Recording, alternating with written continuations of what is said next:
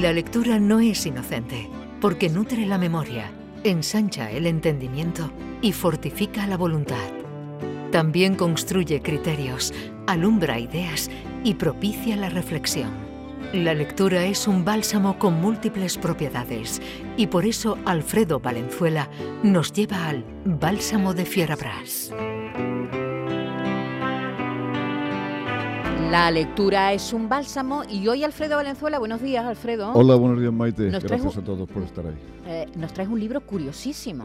Sí, que traigo un libro bien curioso, pero antes de empezar a hablar del libro y oyendo la cortinilla esta extraordinaria que me habéis fabricado para para cada espacio, creo que vamos a tener que matizarlo, lo de que nutre la memoria, ¿eh? porque yo de memoria ando últimamente, que la verdad es que tampoco vamos a sacarle más virtudes de la que tenga la lectura. Pero es normal, con la edad vamos perdiendo facultades y memoria se pierde un montón. Ah. Alfredo, hay que, a eso hay que reconocerlo y asumirlo. Sí, sí, yo por lo menos conservo la vista. Y menos mal que tenemos Google y tenemos la vista y lo vemos. Sí, sí, he estado oyendo lo de Google antes y me he quedado realmente impresionado ¿eh? con, las maravillas del, del Google.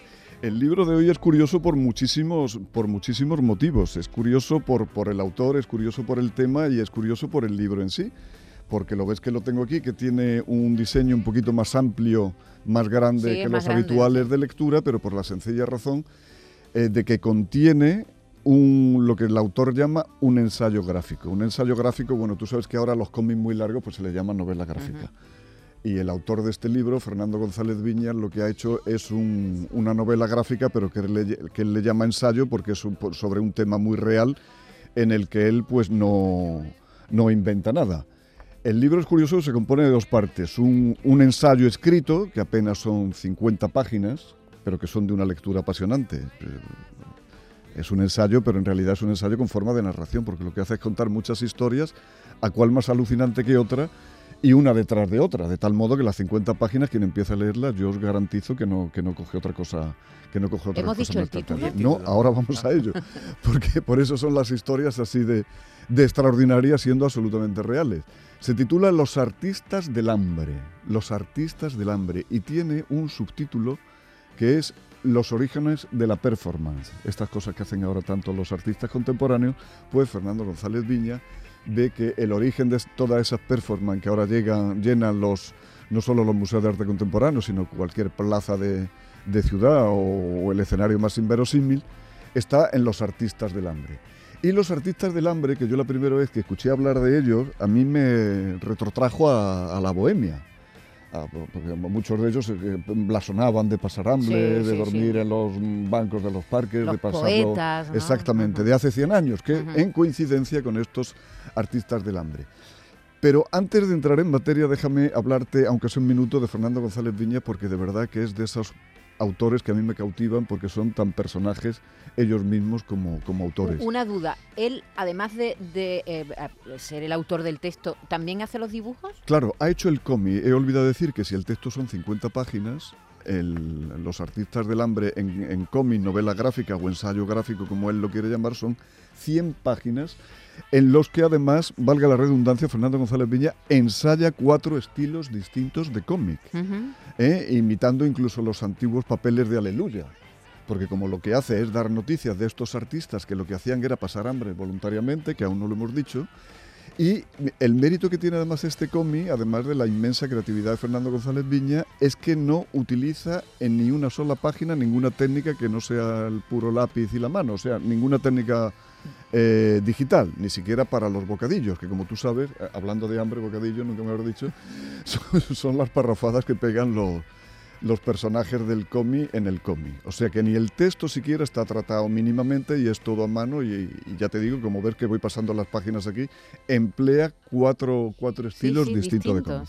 bueno, pues Fernando González Viña es nada más y nada menos que el traductor de Karl Hermich, que es el legendario eh, jurista alemán porque sirvió de base para eh, todo el desmán del, Tercer Reich y de, que dio origen a la Segunda Guerra Mundial. ¿no? Bueno, pues los diarios que están publicados en esta misma editorial que hacen los artistas del hambre, la editorial sevillana El Paseo, los diarios de Karl Enmi, él los traduce. Traduce a muchos autores alemanes. También a Michael Ende, el autor de La Historia Interminable. Pero es un hombre tan polifacético que además de ser especialista en movimientos de vanguardia y particularmente el Dada, al que él atribuye formalmente el nacimiento de la performance en el Café Voltaire de Zurich en el año 16, en el año 16, en 1916. En el Cabaret Voltaire, ¿no? En el Cabaret Voltaire. Exactamente, el Cabaret Voltaire, que lo hacen Hugo, Hugo Ball y Emmy Jennings, del que él es también guionista de una novela gráfica que se ha traducido al alemán y al francés, el, propio González Viñez, es un hombre tan polifacético que fue el comisario para la celebración del centenario de Manolete en Córdoba y es autor también de una biografía sobre Manolete y otra de José Tomás. Pero Tiene es que además. muchos intereses. Muchísimos. Y además es un hombre que pasa la mitad del año en Japón y la mitad del año entre Sevilla y Córdoba y demás, porque como, como es políglota también se dedica en lo que le queda de tiempo al, al turismo. Me imagino que para llegar a fin de mes, porque con los libros es complicado, aunque sean tan apasionantes como este. Bueno, pues los artistas del hambre, ya entramos en materia, fue gente que hace justo un siglo, o poco más de un siglo, porque los primeros son de finales del 19. Pero el apogeo y la edad de plata de los artistas del hambre, como dice Fernando González Viñas, fue eh, en los años 20, coincidiendo con la expulsión vanguardista. Claro, antes, en la Primera Guerra Mundial, a nadie se le, se le ocurría hacer hambre voluntaria porque mucha gente hacía que ya pasaba hambre realmente, que la pasaba, no que por la pasaba gusto, de ¿no? manera obligatoria, de manera obligatoria. Y curiosamente, eh, estos espectáculos de artistas del hambre terminan con el crash del 29, con otra gran crisis, cuando hay otro montón de gente que vuelve a pasar hambre. ¿Y, y estos qué hacían? ¿No comer directamente? No comer, pero lo hacían en público. Lo hacían en público, casi nunca en un circo, porque ellos estaban investidos de cierto halo intelectual en lo que hacían, porque no dejaba de ser un experimento, no dejaba de haber un, un e- equipo médico habitual, como se decía entonces, que los seguían, le tomaban la atención, veían cómo estaban, las, en fin, las pulsaciones, si necesitaban algo, el nivel de deshidratación que tenían. Deshidratación poca, porque lo único que hacían las criaturas era beber agua o, o tomar té. Que Kafka Y- lo llamaba los ayunadores a esta gente, ¿no? Bueno, Kafka es que curiosamente... Escribe un cuento, Tiene ¿no? un cuento que se titula El artista del hambre, que es sobre uno de estos artistas que pasa hambre públicamente, eh, naturalmente, como un espectáculo, cobrando, naturalmente. ¿no? Es decir, Y ellos el- el dejaban, cuento- de, dejaban de comer, perdón, dejaban de comer y, s- y- y, mm, ofrecían ese espectáculo al público previo pago. Efectivamente, Eso es lo que hacían. efectivamente, efectivamente. Pagaban una, una entradita. El que más ganó de todos ellos, eh, creo que en unas veintitantas sesiones que hizo, fue el equivalente hoy a medio millón de euros. O sea, que no está mal. Y como señala eh, González Viña en el texto, que tiene muchos golpes de humor, se daba la paradoja de pasar hambre para comer. ¿no? Que a mí me, me ha recordado cuando yo empecé en esto del periodismo hace ya casi 40 años, que había un periodista muy mayor, muy mayor, muy mayor, que en todos los, eh, todas las recepciones que, en las que participamos los periodistas o los, los banquetes a los que íbamos con motivo de un premio de novela o de cualquier cosa, que eso se está perdiendo ya, por cierto, que, que esa época de... Esa época de, de abundancia, esa época de, de agasapes, como decía otro, otro viejo periodista, se acabó ya y decía que ven niños la del langostino que tenemos que comer para llevar los garbanzos a casa. que a mí me pareció una cosa brillantísima. Y yo leyendo, leyendo Los artistas del hambre de González Viñas me he acordado, me he acordado de, de aquel hombre. Eh, González Viñas no se queda solo en los artistas del hambre, que bueno, que vamos a terminar diciendo que casi todas las exhibiciones eran en cafeterías o en restaurantes encima, con, con ese INRE, o en lugares muy, muy apropiados para el asunto. Había quienes, como Papus, que era uno que solo eh, nunca llegaba a las dos semanas de, de abstinencia, pero hizo mm, más de 20 o 30 exhibiciones, se metía en una urna de cristal. Y estaba él quieto allí, solito, todo el rato. Había tan curiosas como, mira, un anuncio, un anuncio del año 18 que, que nos va a leer, y además en España que nos va a leer, que nos va a leer En David. España también había. No, venían de fuera. Ajá. Sobre todo esto se da en Viena y Berlín, que además eran la, la vanguardia cultural eh, de la Europa de entonces. Por eso ellos se Ellos, ellos se, se consideraban a sí mismos artistas, ¿no? Artistas, absolutamente, vamos, no Sí, les cabía ninguna No eran duda. anacoretas como No, los santos y los anacoretas que se metían en cueva y no comían. Y- Eso, y- y si no nos es ese espíritu. Y si nos ¿no? da tiempo, cuando nos quede tres minutos, tú me recuerdas lo que, que- que en la actualidad se ha hecho hasta hace muy poco en las performances. La misma Abramovich, que tiene Claro. el premio Príncipe de Asturias, se encerró en una casa 12 días y en los 12 días se abstuvo de tomar alimento alguno, ¿no? mientras que el público entraba en la casa, la veían en absoluto silencio sin comer nada, ni siquiera masticaba. ¿no? Pero vamos, vamos a- al anuncio del año Venga. 18. Leo este anuncio que apareció en el periódico La Libertad de Vitoria en 1918. Dice así, La mujer enterrada viva. Hoy, en el Real de la Feria, será enterrada viva la señorita Garnier a las 8 de la tarde a un metro bajo tierra en donde permanecerá durante 12 días, o sea, 288 horas sin comer ni beber. Es de esperar que todo Vitoria acudirá en masa a presenciar tan sensacional espectáculo. ¡Qué barbaridad! Eh, esta Garnier, que sería Garnier seguramente, que sería francesa o suiza o belga, eh, eh, no, no, no, fue la única, hubo varias mujeres. ¿eh? Hubo se enterraban vivas. Sí, y además tenían ellos un aire de dandy y ellas elegantísimas, se mostraban al, al público elegantísimas y cuando llegaba y la noche... Flacas, muy flacas. Claro, a, a, medida que transcurría el tiempo y cuando llegaba la noche se cambiaban brevemente, salían con unos pijamas de seda estupendos y unos batines eh, de terciopelo estupendos y, y, la, y, la, elegancia y la compostura no, no la perdían nunca. De hecho, eran tan artistas que muchos se cambiaban el nombre. Eh, aunque eran, la mayoría eran de Centro Europa, eh, se pusieron de moda los nombres italianos. Había uno que se llamaba Suki, eh, que hizo 30 acciones en 20 años y cuando un día llegó, pues, interrumpió su ayuno, no para comer, sino para salir a dar un paseíto y lo llevaron a, a la escala de, de Milán. Y entonces los cantantes y los actores tuvieron que interrumpir la función de la ovación tan grande que se llevaba Suki. O sea, más que los divos y, la, y las eran, divas. Eran persona, personalidades, eran famosos. Eran famosos, eran famosos. Me ha hecho gracia lo, lo que lo, me, me, recuerda con mucha gracia lo, lo, el anuncio que he leído de Vitoria porque llegó uno a Bilbao. Uno de estos artistas del hambre llegó a Bilbao. Y en Bilbao le pasó lo que, lo que suele pasar en Bilbao, que salió un bilbaíno y le dijo, pues yo aguanto más que tú. Y además, y, y además te ha puesto 500 pesetas extra al bote, ¿no? No sé, no sé cómo se resolvió aquello, pero hubo gente que dijo que pues no, pasando me, me está recordando Javier Reyes que hay un programa de televisión en la que una de las cosas por las que llama la atención es porque eh, los que van a ese programa ayunan, ayunan y pierden muchísimos kilos. Sí, bueno, pero eso es de, de, de, de, adelgazamiento. Eh, sí. No, no, no, ¿No? Eh, no, son de pruebas físicas, se van a una isla remota y tienen que buscarse ellos la comida. Y uno ah, de los atractivos bien, bien, que bien. tiene este programa es precisamente ver cómo van adelgazando, porque apenas ingieren alimentos. Vamos, lo traigo ahí, no es lo mismo, pero. Pero más de uno mori moriría, ¿no? Se murió no, alguno, solo un caso, hubo un caso solo. Estaban So, bastante solo bien uno. vigilados. Solo de los casos que ha documentado González Viña, sobre todo en su trabajo que ha hecho en hemerotecas europeas, solo, solo en uno de los casos.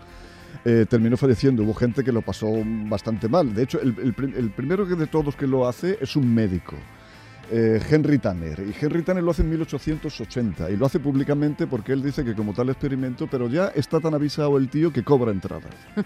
O sea, dice, y, las fotos que están aquí son eh, impresionantes porque hay dos fotos del, de Henry Tanner que le llaman el doctor hambre además, míralas tú, esta es un antes y un después. ¿no? Y las marcas de la cara, incluso arrugas en la frente que no tenía cuando empezó, cuando empezó el, el ayuno. ¿no? Hablábamos de, de, de, los recientes como la Abramovic, que también lo ha hecho. Sí. Hubo un, un tipo en, en, Londres que se colgó de una grúa a 40 metros y estuvo 44 días eh, suspendido y sin probar absolutamente nada. Cuando lo bajaron de la grúa, este hombre que se llama David Blaine, y esto lo hizo en 2003, que es el mismo año que hizo Marina Abramovic su, su performance, perdió 25 kilos. ¿eh? Y el iniciador de todo esto en el arte contemporáneo fue Joseph Beuys, que en el año 74, y hecho 74, se hace ya muchísimo tiempo, se encerró en una galería de Nueva York tres días solo, tres días solo, sin salir de allí para absolutamente nada, pero acompañado de un coyote. Uy, o sea, un coyote que como todos, que todo el mundo sabe, y hay unas fotos Un coyote que tampoco comía, ¿no? Al final parece que después de los, tres, de los tres días y de pasar mucha hambre se hicieron amigos, pero hay una foto espeluznante de Joseph Beuys envuelto en una especie de manta o de chal o de algo, y el coyote le está mordiendo por uno de los extremos y está tirando Dios, hacia sí de la ropa, Dios. ¿no? Qué barbaridad, qué exhibicionismo también, ¿no? Sí. Ahora que estamos en la época del exhibicionismo, que todo se, se publica y que estamos, que son, e, eran verdaderos exhibicionistas. Sí. Y otra cosa, se está de moda ahora mismo el ayuno intermitente, ¿has visto? No? Sí, sí, eso Que lo la visto. gente no, lo no. practica muchísimo pues ahora. júntalo con el youtuber este, verás tú si vamos a estar aquí dando la ideas mezcla, tremendas. La mezcla entre lo- YouTube, lo que no me quiero Google, hacer- el ayuno intermitente. Lo que no me quiero hacer responsable de nada de eso. A ver, y- y esta que se encerró, por terminar ya, eh, Fernando González Viña se retrotrae a los antecedentes de esto que están muy relacionados con la mística. Hay una santa, una beata portuguesa Claro. eh, que beatificó Juan Pablo II, que se llama Alessandrina de Balazar, que entraron tres hombres en su casa con aviesas intenciones y ella, para evitar que la mancillaran, se tiró por una ventana.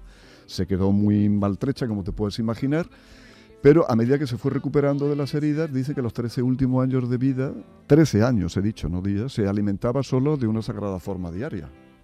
Y, y duró tres, eso es mentira. Claro, eso, amigo, tiene truco. Algunos, tiene truco. algunos de estos artistas del hambre los pillaron también Claro, haciendo comiendo, fraude. Ah, y a uno le cayeron más de dos años en Alemania, ¿eh? por, por, fraude eh, tremendo. yo Comía chocolate y tortitas de maíz. Hay una novela maravillosa que tú conocerás seguro porque tú lo conoces todo. Hambre, Hombre, claro, de Kung Hanson. de Kun Helson, el Sí, premio sí, Nobel. Sí, sí, el premio Nobel. Que, que es la historia de un hombre que, que no, el pobre no nunca consigue comer, Sí. nunca consigue saciarse, es muy pobre, es un periodista, Sí, por sí, cierto. Bueno, no, y medio poeta, con ínfulas de poeta, y sí, nunca, siempre tiene esa sensación de hambre en el estómago que nunca completa, es alucinante. Pues por ese- cerrar ese el círculo, libro. hace un año, no creo que haga más de dos, la novela de Hansu, precisamente la llevaron a novela gráfica, la trasladaron a... También, es verdad. Sí, sí, bella- bellamente. O sea que también está en cómic para el que quiera leerla. Y, y el famoso Gandhi, que logró la independencia de la India a base de ayunos. Claro, y, y los yogis en la India, en la India lo practican muchísimo, ¿no? Eh, este- estos ayunos. Gandhi lo hizo 17 veces y cada vez duró 21 días. ¿eh? Ujú.